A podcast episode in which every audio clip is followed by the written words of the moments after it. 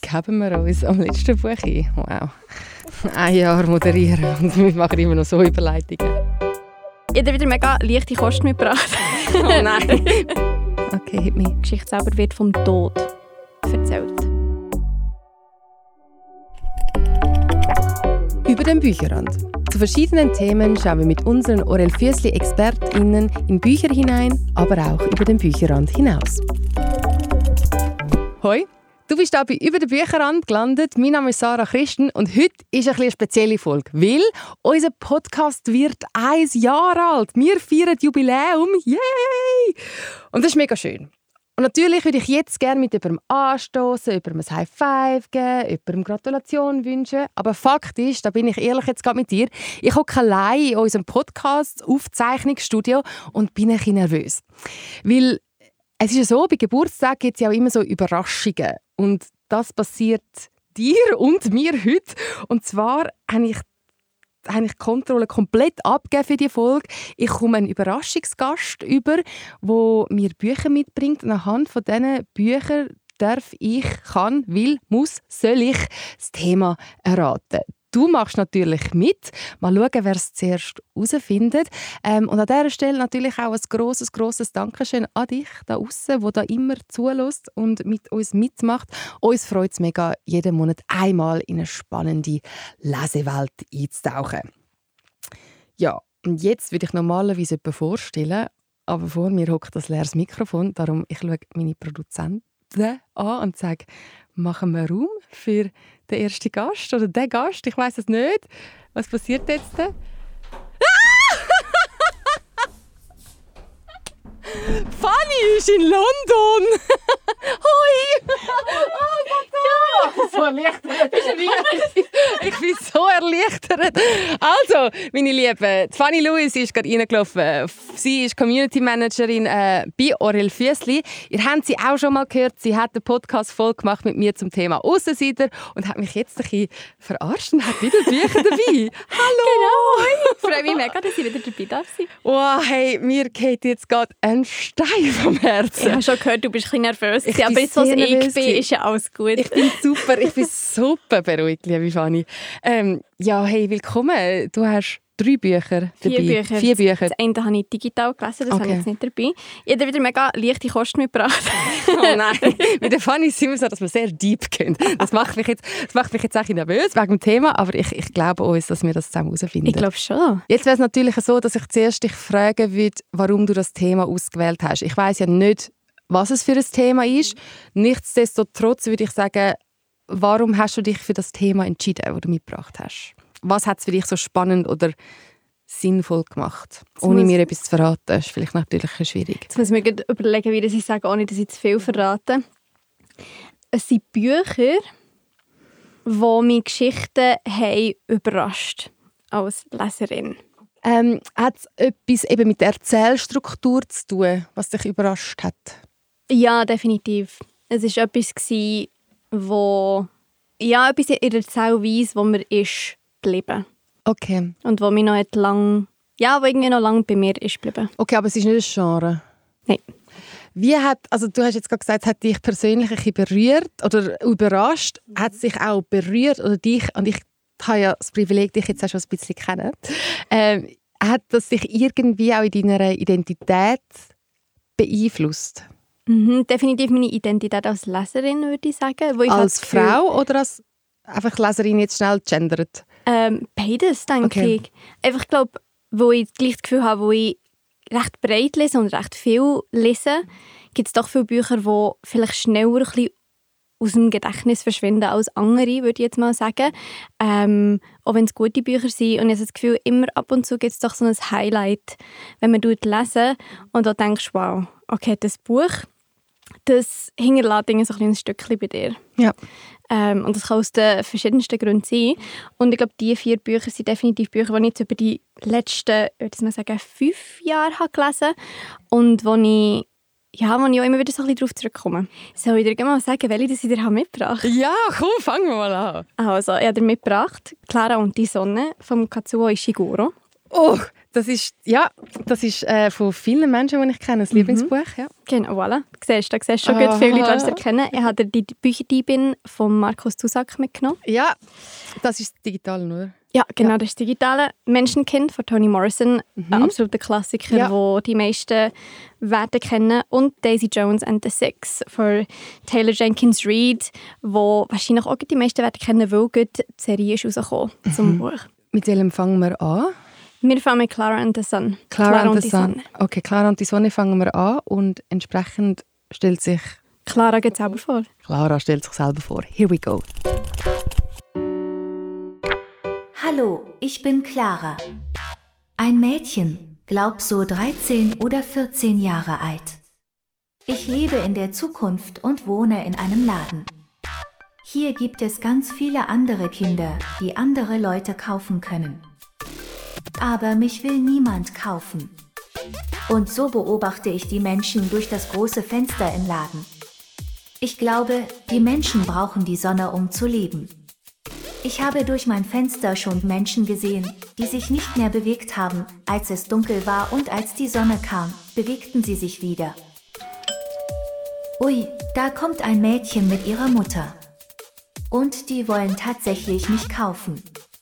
Mich. Ich freue mich so sehr. Ich werde jemandes Freundin. Juhu. Aber das Mädchen sieht krank aus. Ich hoffe, dass ich ihr helfen kann, dass sie wieder gesund wird. Juhu! Gut, also das war äh, Clara. Gewesen. Wolltest du mir noch einen kleinen Abriss davon geben? Ich finde es mega cool, wie sich Clara es selber hat vorgestellt hat. Es hat wirklich so ein bisschen abgespaced irgendwie äh, ähm, Nein, es ist definitiv ein Buch, das dystopische Science-Fiction ist, würde ich sagen. Mhm. Clara hat schon selber gesagt, sie lebt in Zukunft. Wenn genau das Buch spielt, ist nicht ganz klar. Es ist aber so ein bisschen in dieser Zwischenzeit, wo man das Gefühl hat, oh, es ist definitiv Zukunft, aber wie weit weg, was gleich so ein bisschen realistische Züge hat, was manchmal auch ein bisschen Angst macht.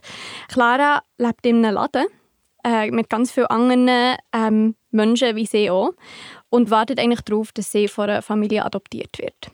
Das ist eigentlich so ein bisschen ihr einziges Ziel im Leben und eigentlich auch ihre Rolle. Und in dieser Zwischenzeit beobachtet sie ganz viel vor, vor Welt außerhalb von dem Laden, all das Zeug, was sie sieht und lernt fortlaufend über, über die Menschen und, und über die Welt, was sie, sie sieht. Bis aber eines Tages Josie, ein 14-jähriges Mädchen, in den Laden reinkommt, zusammen mit ihrer Mutter und sich endlich, endlich für Clara entscheiden. Und Clara wird in die Familie von Josie aufgenommen mit dem Ziel, Josie zu unterstützen, äh, ihre Gesellschaft zu leisten, eigentlich ihre Begleiterin zu sein und merkt aber eben relativ schnell mit Josie läuft nicht alles ganz so gut. Ähm, sie ist krank. Und in dieser nahen Zukunft ist es nämlich auch so, dass Kinder genmodifiziert sind. Mhm. Das heisst, der Staat hat so gemacht, dass Kinder können verbessert werden können, gescheiter werden, schneller können lernen etc. Und die nennt man dann eben gehobene Kinder. Und es gibt dementsprechend auch so ein kleiner Zwiespalt in der Gesellschaft von Kindern, die gehoben sind, mhm. zum Beispiel Josie. Ja. Und wegen dem geht es ihr wahrscheinlich auch nicht so gut. Sie hat so ein bisschen Nebenwirkungen, würde ich jetzt mal sagen. Und eben Kinder, die nicht gehoben sind, respektive ganz normal sind wie du und ich. Und Clara ist der festen Überzeugung, dass die Sonne eine wichtige Wirkung auf Josie haben könnte und sie auch bei der ganzen Genesung und bei der Heilung helfen und macht sich eigentlich so ein bisschen zu ihrer Mission, Josie wieder zur Gesundheit zu bringen. Und das ist teilweise sehr gefährlich ähm, und auch abenteuerlich. Genau. Was hat dich persönlich jetzt gerade so abgeholt an diesem Buch? Ich kenne wirklich, ich habe viele Freundinnen, denen das Buch und Kollegen, wo das Buch auch sehr geblieben ist. Was hat dich persönlich daran so abgeholt? Clara selber. Wenn ich dir jetzt so davon erzähle, hast du das Gefühl, was für eine Person es Clara ist? Auch jetzt, wenn ich sie gerade so gehört habe, stelle ich mir Clara vielleicht ein bisschen naiv vor, vielleicht. Mega fürsorglich, weil sie ist ja der Artificial Friend, der endlich von der Josie genau. abgeholt wird. Also das, äh, fürsorgliche, eher jung denkende Persönlichkeit, ist mhm. eigentlich nicht äh, äh, ein Mensch so in dem Sinn.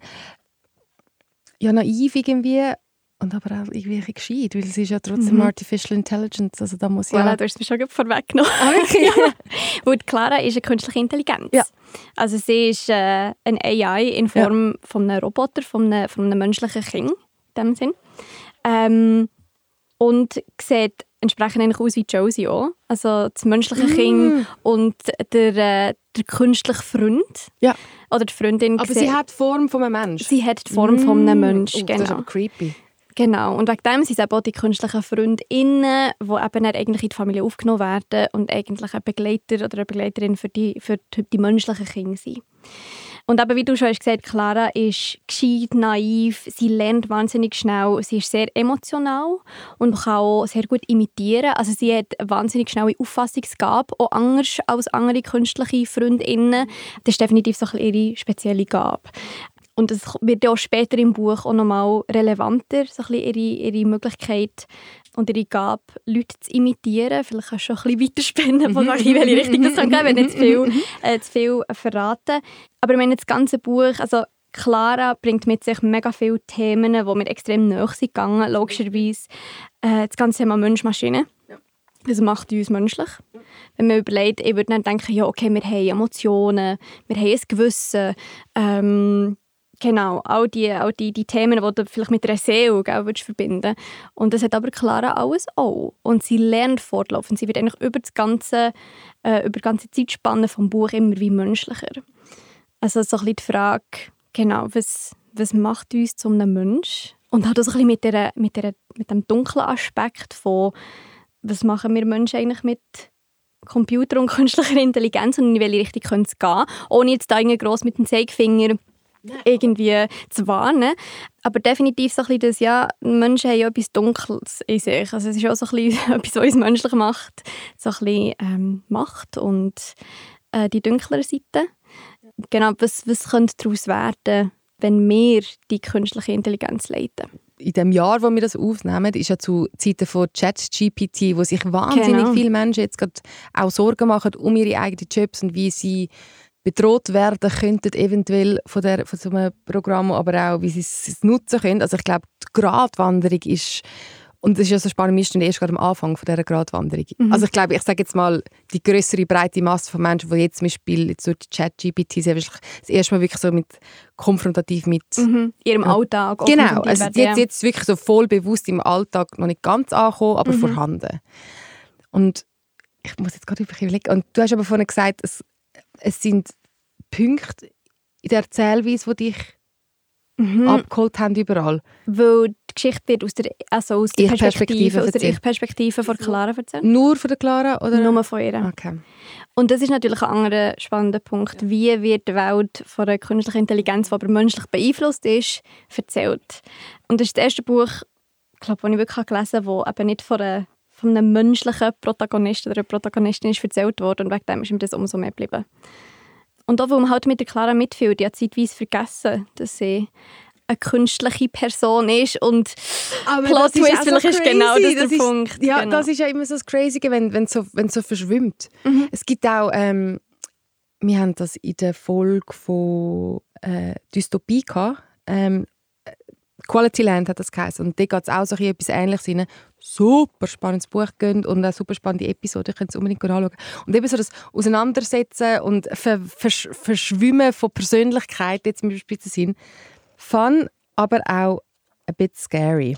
Definitiv. Und es spielt auch damit. Also es ist das, das Mitgehen mit der, mit der künstlichen Freundin und gleichzeitig merkt man, sie ist auch limitiert in ihrem Denken. Sie, ist halt, sie weiss am Anfang genau das, was man ihr hat gesagt dass sie muss wissen Ja. Und dann gleich halt, wie sie sich eigentlich auch selber trainiert. Und weil sie eben Und sich selber entwickeln. auch. sich selber entwickelt und nicht mehr lernt, als jetzt die Menschen ihr am Anfang haben mitgeben. Ich weiß nicht, wie es euch geht. Ich habe schon Vermutungen. Ich gebe euch jetzt auch ganz kurz Zeit zu überlegen, was es könnte sein. Ich, ich mache noch keine Vermutungen. I'm too scared. Aber ähm, Fanny, wem würdest du das Buch empfehlen? definitiv alle, die gerne ähm, von Realitäten lesen, die ein bisschen spooky sind und ein bisschen zu dran an unserer eigenen, aber gleich ein Szenario noch so ein bisschen weiterspinnen. Wenn wir zum nächsten übergehen. Yes. Die Bücherdiebin. Die Bücher, die ich bin. Ah, mein Herz. Für die, die es nicht kennen, tell them the story. ist ein historischer Roman und spielt in Deutschland vor und während dem Zweiten Weltkrieg. Und die Geschichte folgt Arliesel, einem am Anfang neunjährigen Mädchen, wo zu einer Adoptivfamilie geschickt wird, weil ihr Vater ein Kommunist ist. Äh, das heißt, sie verliert eigentlich am Anfang ihre Familie, ihre Brüder stirbt, ihre kleine Brüder, äh, was natürlich ein mega Trauma mit sich bringt und wird dann eigentlich aus ihrem bekannten Kreis gerissen und kommt zu einem Ehepaar, wo sie in einer kleinen Stadt in der Nähe von München muss aufwachsen ähm, und die Geschichte ist eigentlich, ich würde sagen, so ein Coming of Age während der Kriegszeit. Das klingt jetzt mega heavy, ist es auch teilweise. Ach, das ist brutal. ja, aber was so spannend ist an der Geschichte, ist, es hat immer wieder wahnsinnig viele Lichtblicke durch die Geschichte hindurch. Also die Liesel selber, die sehr ein, gewitzter äh, Charakter ist und sehr ein cleveres Mädchen, das nachher eigentlich in der, in der Adoptivfamilie eigentlich auch gut aufgefangen wird, hauptsächlich von ihrem, von ihrem Adoptivvater. Ähm, also in dem ganzen schlimmen und weltbewegenden gleich so ein bisschen die kleinen alltäglichen Freuden äh, von individuellen Leuten. Und ich glaube, was das Wichtigste ist an der Geschichte, ist die Literatur und Bücher, wie es halt auch schon im Titel heisst, wahnsinnig wichtig sind. Also die Adoptiveltern nehmen an einem gewissen Zeitpunkt nachher auch ähm, der Max auf, der auf der Flucht ist. Er ist Jod ähm, und muss sich verstecken und darf natürlich nicht äh, von den Nazis entdeckt werden. Äh, und er ist auch sehr, ähm, er liest gerne, er ist interessiert an Büchern. Er liest ihren Adoptivvater auch. Und mit Hilfe von beiden lernt sie lesen und schreiben ähm, und entdeckt eigentlich so die Welt der Bücher und die Welt des Wort. Und das halten sie alle über Wasser. Und man merkt genau, dass die Idee vom Geschichten spinnen und Storytelling und Geschichten erzählen äh, ist wahnsinnig wichtig. So fest, weil Geschichte an und für sich oder beim, beim, also beim Blurb, also hinten dran lesen, mhm. klingt schon spannend, klingt schon gut, aber nachher im Buch, es, es ist so eine ganz neue Dimension und mhm. die Plot-Twists und Moment, wo es auch richtig hart und traurig wird, ich habe schon lange nicht mehr so ein Buch gelesen, wo mich wirklich, wo ich so gemerkt habe, ah, das, das, das holt mich jetzt richtig mhm. ab, das trifft mich und dann passiert A, B und Z und alles drumherum und dann am Schluss bleibt mir übrig und ich habe glaube ich auch selten so eine Schätzung nachher fürs Wort und fürs mhm. Buch, wie du jetzt gerade gesagt ja. hast, das hat mich sehr geprägt. Was hat dich dort so abgeholt? Definitiv zu mitgehen mit den Charakteren. Ja. Wirklich, also das ist wahnsinnig. Also es ist ein extrem emotionales Buch. Also es ist wirklich, glaube ich, eines der wenigen Bücher, die ich wirklich während einmal müssen vergrennen wo es halt sehr, wo es einem sehr nahe geht, ähm, ohne jetzt zu viel zu erzählen, aber man kann sich ungefähr so ein bisschen vorstellen, so ein bisschen mit dem Setting.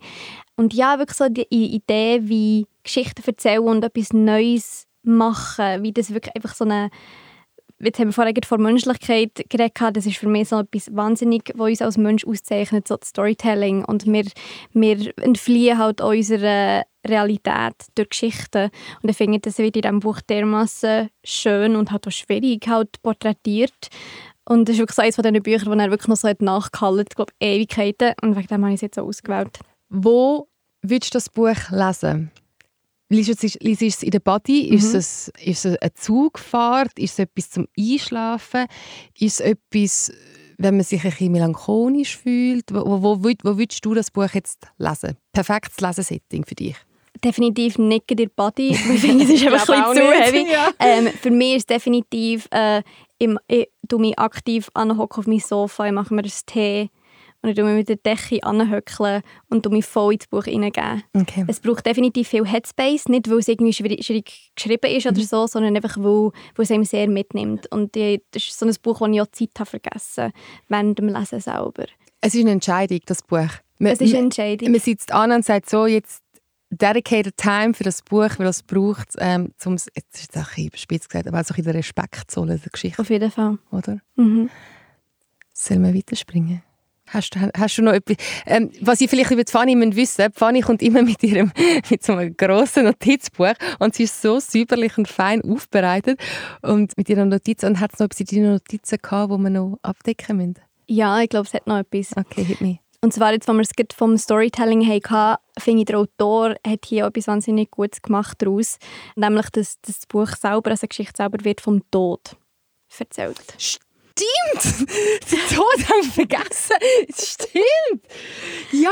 Also wir erfahren die Geschichte nicht direkt von Liesel selber, sondern durch die Augen vom Tod, wo nicht eine Person ist, sondern wo so eine omnipräsente schon Figur ist, aber wo man nicht genau weiß, wie sieht er ja. überhaupt aus. Ähm, und er ist definitiv auch ein Hauptcharakter im Buch und das passt auch sehr gut auch mit der Zeit zusammen, äh, die ganze Sterblichkeit. Ähm, aber das checkt man auch nicht von Anfang an, nicht? Nicht unbedingt. Das, das, kommt, das kommt ja dann slowly mhm. but surely checkt man, okay, mhm. das ist eigentlich so der Begleiter ja. für die ganze Geschichte. Gewesen. Ja. Und mit dem, mit dem Tod von ihrem kleinen Bruder kommt eigentlich der mhm. Tod zum ersten Mal in Kontakt mit der Liesel und ist dann auch fasziniert von ihr und ihrer Geschichte und ihrer Liebe zum Wort.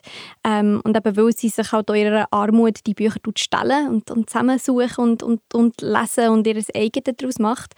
Und ich finde, das, also das ist sicher auch ein Punkt, wo mir sehr ist mitgegangen ähm, Die Stimme von nicht einer Figur, sondern so etwas, wo wir, jemandem, den wir alle kennen, der Tod, mhm. oder?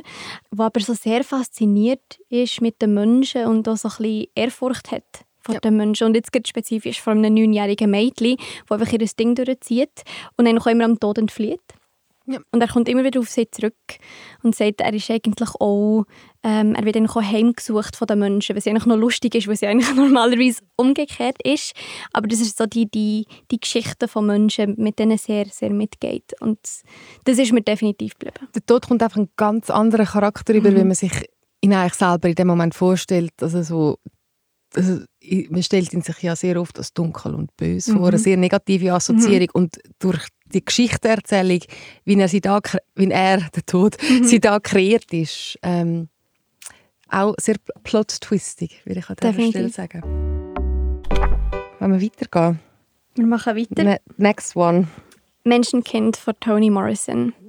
Ich habe das Buch sicher schon dreimal gelesen und wird immer noch nicht ganz schlau daraus, aber in the best way possible. Und das sage ich, weil beim jeden, jedes Mal, wenn ich es lese, kommt etwas Neues vor. Also ich erkenne wieder irgendetwas Neues daraus raus. Und es ist wahnsinnig tief auf den verschiedensten Level. Was geht's? Fangen wir mal mit Level 1 Story, Mit Level 1, Story um was an. geht. es ist ein historischer Roman, spielt in den 1870er Jahren in Cincinnati in Ohio, in den USA. Und wir lernen Sethy kennen, die in einem kleinen Häuschen lebt mit ihrer Tochter Denver. Und schon auf der ersten Seite wird klar, ähm, in diesem Haus spukt es. Es hat einen Geist im Haus. Ähm, und am Anfang denkt man so, okay, sehr, sehr unheimlich. Ähm, ihre anderen zwei Söhne haben schon lange das Haus verlassen, weil sie diesem Geist haben entfliehen Und nach kurzer Zeit trifft ähm, ein Besucher ein, der Paul Dee den Ceci aus ihrer äh, Jugend kennt. Und mit ihm rollt sich dann eigentlich die ganze Geschichte auf und die ganze Vergangenheit von Sethi wird eigentlich entraut. Sie ist nämlich eine ehemalige Sklavin. Mm. Und das weiß Sethi, also das ist sie sich bewusst? Ja, ja, ja auf jeden okay, Fall. Gut, gut. Und mit ihm kommt eigentlich auch das ganze Trauma mm. führen.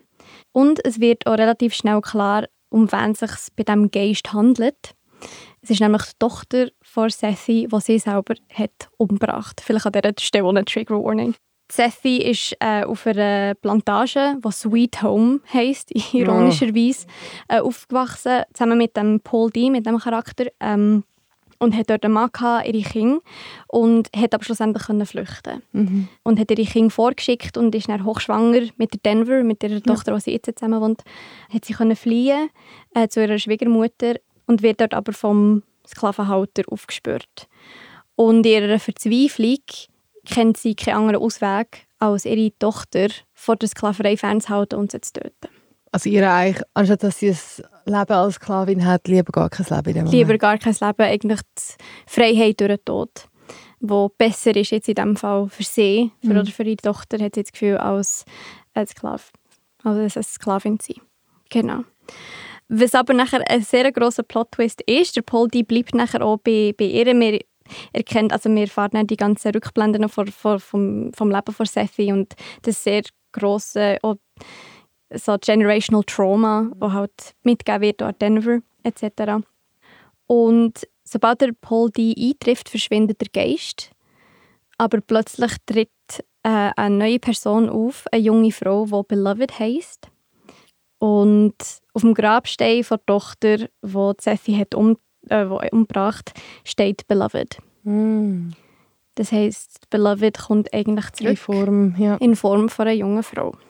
Und aus welcher Perspektive ist die Geschichte erzählt? Ähm, es hat äh, so ein einen omnipräsenten Erzähler, aber wir erfahren die Geschichte von den verschiedensten Perspektiven von, von den Charakteren. Wir, wir erkennen sie durch wo und dann eigentlich ihre ganze Vergangenheit erzählt. Es hat der Paul D., der zu, zu Wort kommt, Denver und, was ich fast am spannendsten finde, auch die Beloved, der Geist selber. Du hast mir jetzt gerade ein Curveball geworfen, weil ich Mhm. weiß nicht, wie es euch da rausgeht, aber zuerst habe ich gemeint, Geschichten erzählt aus Perspektiven, wo jetzt in Anführungszeichen nicht menschlich sind. Aber das wäre ja jetzt ein bisschen widersprüchlich, weil wir ja jetzt da Menschen haben, die auch ihre Seite erzählen. Ähm, du hast jetzt erst gerade das erste Level angesprochen von Menschenkind auf Deutsch und beläuft auf Englisch. Was sind noch andere Ebenen, wo dir oder Levels, die dir Mhm. eingefahren sind beim zweiten, dritten Mal lesen? Definitiv, also jetzt abgesehen vom, sehr, vom, vom Plot und von der Geschichte, die ihm extrem nachgeht, ist die, ähm, die Sprache von Toni Morrison. Meine, sie ist eine Nobelpreisträgerin aus einem Grund. Äh, sie hat eine wahnsinnig lyrische Sprache, die ihm wirklich mitnimmt. Und auch nicht eine schwierige Sprache. Also es ist nicht so, dass man sich irgendwie muss durchharzen muss. Also es ist eigentlich ein moderner Klassiker, würde ich sagen. Und manchmal ich mir so ein bisschen, oh Klassiker, okay, jetzt wird es ein bisschen schwierig und nur schon vom, vom Lesefluss. Das ist überhaupt nicht der Fall. Ähm, sie schreibt sehr poetisch und ich finde, die unterschiedlichen Charaktere haben auch sehr eine bestimmte eigene Stimme, wo, wo ganz klar durchscheint. Auch zum Beispiel, wenn die Beloved selber erzählt, ähm, merkt man, dass es eine Stimme aus dem Jenseits ist. Ähm, von wie das Wort arrangiert sie, wie das ihre Stimme durchsickert, es hat keinen Punkt und Komma. Also sie spielt mit der Sprache. Ähm, und ich finde, durch die verschiedenen Perspektiven auch, tut sie so ein kleines Netz weben von all die sehr schon schwere Themen, das, das Trauma und äh, wie wir uns erinnern und, und was ist Familie, was, was, was, wie tut der Tod uns, uns beeinflussen, tut sie das sehr, sehr gekonnt zusammenweben. Ich finde multiperspektivische Erzählungen, wenn es um so harte Themen geht, finde ich so spannend Mhm. und so wichtig, wenn die Leute mit verschiedenen Identitäten, verschiedenen Hintergründen, verschiedenen Biografien ihre Sicht der Dinge oder ihre Wahrnehmung äh, erzählen. Ähm, I like those kind of books. Und das ist auch wahrscheinlich wirklich ein Buch, das du mega gerne hast, weil ich bin jetzt da gerade so am Durchblättern durch ähm, das Exemplar, das die Fanny mitgebracht hat. Und da ist wirklich Satz um Satz um Mhm. Satz ähm, untergestrichen, dann da Drama drin geschrieben, dahin hat es noch ein Notiz, ein Post-it-Zettel drin. Also wirklich, dem hast du schon hundertmal Mhm. eingegeben. Mhm. Ja, weil es halt einfach, also es, es, es ist auch wirklich so ein Werk, habe ich das Gefühl. Es Ja. ist eins, wo man immer wieder dazu kann zurückkommen kann. Ich kann es nicht allzu häufig, weil es halt wirklich sehr ein emotionales Reading ist. Also Mhm. es nimmt einen mit, aber es ist mega der Wert. Also ich würde es wirklich allen ans, ans Herz legen. Es ist für mich so ein kleiner eins, was man glaub, muss gelesen haben, ohne so mit, dem- eben wieder mit dem Ja. Zeigefinger so, das musst du gelesen haben, aber einfach, weil es so viel, es gibt einem mega viel mit. Und wie liest man es? Was ist dein Lesesetting? Ähm, auch eher so ein kleines fokussiertes Lesen. Und definitiv eins, das auch in Etappen gelesen kann werden Also das ist nicht ein Buch, das ich irgendwie cool ich hocke mich an, lese fünf Stunden, sondern es muss auch ein bisschen verdaut werden. Und das finde ich auch ganz okay, dass man so ein bisschen in kleineren Etappen sich wie daran antasten kann. Was ich mega schön finde bei dir, sind, wie Bücher dich prägen. Mhm. in, deiner, in deinem Dasein und in deiner Mhm. Identität. Was hat es da für eine Auswirkung auf dich? Wie hat es sich da geprägt? Definitiv, wie ich habe nachgedacht über die Geschichte der Sklaverei, Mhm. denke ich. Weil ich denke, man, hat es, man, man hört es in der Schule, man, man liest vielleicht darüber, aber es ist immer sehr faktisch, habe ich das Gefühl. Äh, und natürlich ist das eine fiktionale Geschichte, ähm, wo aber auf einer wahren Begebenheit oder einer wahren Geschichte von einer Frau effektiv beruht. Und ich glaube, das geht einem einfach wahnsinnig nach, also wo man mitleidet, mitlebt mit den Charakteren. Und es ist für mich so ein Piece of History, wo ich das Gefühl habe, da habe ich jetzt irgendwie viel mehr mitgenommen, als wenn ich irgendwie einen Geschichtstext lese. Anstatt einen Sach Sachtext, Genau. eine schöne literarische, emotionale Geschichte, der man Mhm. sich hingeben kann. geben wir uns am letzten Buch ein. Wow. Ein Jahr moderieren und wir machen immer noch so Überleitungen. Daisy Jones and the Six von der Taylor Jenkins Reid. Ich denke, zum Abschluss bringe ich dir noch ein leichteren. Okay. Weil, ich, ich merke es erst immer, wenn ich darüber rede. Du nimmst immer wirklich so schwere Themen mit. Aber die sind ja auch super spannend. Genau. Okay, Geschichte. Geschichte. Daisy Jones and the Six geht um eine fiktionale Band, die in den 70er Jahren riesig ist und erzählt eigentlich, ähm, wie die Band zur erfolgreichsten Band irgendwie seiner Zeit ist geworden und wieso dass sie sich plötzlich von einem Tag auf den anderen haben aufgelöst und niemand sind zusammen gesehen worden. Es hat Sex, Drugs, Rock'n'Roll drin. The whole shebang. The whole shebang, genau.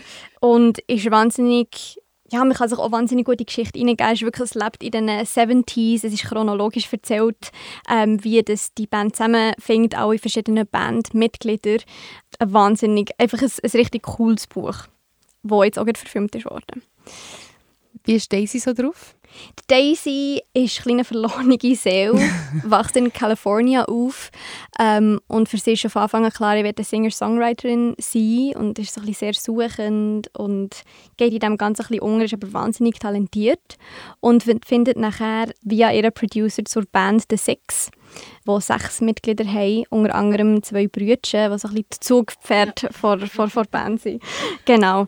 Und es treffen wahnsinnig viele Emotionen und Eifersucht und Fame und wirklich alles aufeinander. Tolle Konzerte. Man kann so richtig, es geht um Musik, oder? Und du kannst richtig die Musik spüren, obwohl es nur ein Text auf dem, auf einem Papier ist. How? How spürt man Musik auf einem Text? Erzähl es mal. Was wichtig zu sagen ist an diesem Buch, und ich glaube, wenn ich dir das jetzt sage, weißt du genau, was... Oh nein, ich habe mega Angst, dass ich es jetzt nicht checke. Okay, okay, okay. Ähm, das Buch ist in einem Oral History Format. Aus Sicht von wem geschrieben? Aus Sicht von allen Charakteren. Ah.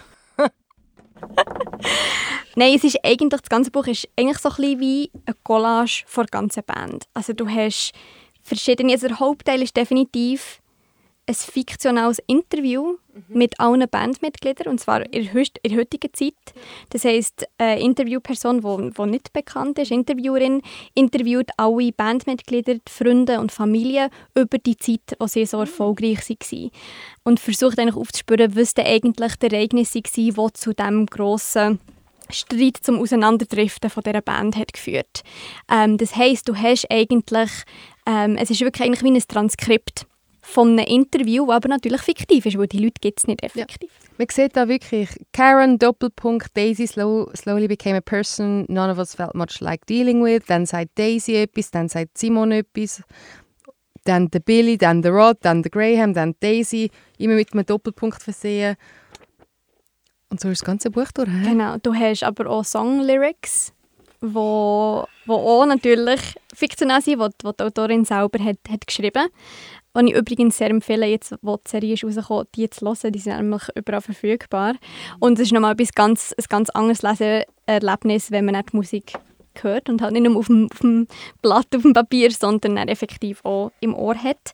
Ähm, es hat aber auch Texte über die Band, irgendwie Auszüge aus dem Rolling Stones, fiktional natürlich. Äh, also du kannst dann so wirklich so wie ein Bild von dieser Band zusammenstückeln aus all diesen verschiedenen Informationen, die du hast.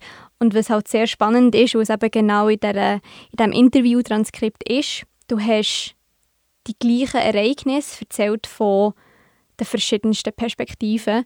Und du weißt halt auch nicht ganz, wem kann ich denn eigentlich trauen. Und das ist eigentlich auch gar nicht der Sinn der Sache, sondern das Thema ist eigentlich mehr, wie sich unterschiedliche Leute an die gleichen Ereignisse erinnern. Und wie ist die subjektive Wahrnehmung und was ist von diesem Moment wichtig für die verschiedenen Leute. Wie hat es dich geprägt oder wie hat es dich mitgenommen? Moral, also nicht die Moral der Geschichte, aber es ist, ich habe glaube ich selten so Spass gehabt in einem Buch, mm. das ich so gelesen Ein totaler Kontrast zu allen anderen. Ja, ein Happy End. Ein Happy End, genau. Einfach zum sagen, dass ich ab und zu auch leichtere Kost also, Ich glaube, ich bringe halt einfach immer die Bücher mit, die etwas bei mir irgendwie haben hinterlassen. Und das sind halt häufig einfach die, die ein bisschen keine Ahnung, die mich halt irgendwie auch gestrauset oder irgendwie beschäftigt. Und ich glaube, häufig sind das halt auch die Themen, die wir dann irgendwie ewig nachhauen. Aber das ist ja auch so schön. Ich finde so Bücher oder Geschichten, die einem in der eigenen eben bei dir ist das, finde ich, mega krass und schön mhm. zu sehen, wie sie einem so mega prägt haben und Jahre später sagen wir so, oh, weißt du noch, eben jetzt bei der die Bücher, die ist bei mir so, also so mein Herz fängt wieder an zu mhm. blüten. So Geschichten sind doch ähm, mega, mega schön. Ähm, und es ist auch immer mega schön, wenn die Geschichten einen gemeinsamen Nenner haben. Warum schaust du jetzt so konsterniert? ich, ich bin, also, also ich, ich, wir sind, also die ZuhörerInnen und ich sind ja auch da, um heute das Thema herauszufinden. Ähm, und ich glaube, es hat mega etwas zu tun mit der also ich, ich wage jetzt einfach mal etwas, gell? Ich das mal raus. Also es hat sicher etwas zu tun mit der Erzählweise, hast du auch so ein bisschen angeteasert, und zwar aus Sicht von verschiedenen ProtagonistInnen. Aber was mich eben ein irritiert, ein paar sind multiperspektivisch und ein paar sind ja einfach einzeln. Soll ich es auflösen? Ja. Ich glaube, du denkst viel zu dir. Was ist es? Deine Lieblingsbücher? Was? Nein, aber es sind einfach Bücher, die mich Perspektiven haben überrascht. Mm. Wo ich das erste Mal ein Buch habe gelesen in dieser Form, ja. wo aus einer Erzähl in ihrer Erzählweise geschrieben worden oder aus einer Perspektive, die für, mich komplett neu war. Ja. Also sei ich habe noch nie ein Buch gelesen aus der Sicht vom Tod, ja. äh, von einer künstlichen Intelligenz, ja. äh, ein Oral History Format von, von Geister und anderen Personen. Genau, oder irgendwie, genau, wo irgendwie ein Geist erzählt oder wo Bandmitglieder irgendwie direkt reden, ohne Kontext, ohne er sagte und sie sagte und ein innerer Monolog, sondern, sondern wirklich einfach hard direkt facts. Rede, durch, durch, und du denkst, wem kann ich hier vertrauen? Ich komme nicht ganz draus. Ähm, es waren auch Bücher, die so ein bisschen meine eigene Wahrnehmung von was Literatur ist, herausgefordert Ja, also das haben wir ja schon hundertmal besprochen. Ich finde eben so nicht die klassische Erzählform aus Sicht von, also nicht aus Sicht, aber kreiert von der Autorin in dem Sinn, sondern mit Personen als Absenderin drin, fiktive Personen.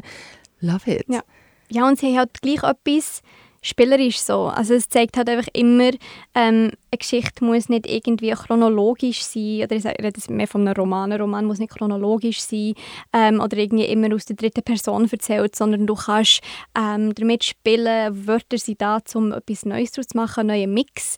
Wo ich denke, häufig ist auch so ein das Thema, oh, okay, was kann man überhaupt noch für Geschichten erzählen? Es ist ja alles schon mal erzählt worden.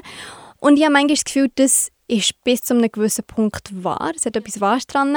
Aber wie das Geschichten erzählt werden, das ist etwas, wo immer noch sehr frei ist und wo ich das Gefühl habe, da können wir noch wahnsinnig viel rausholen.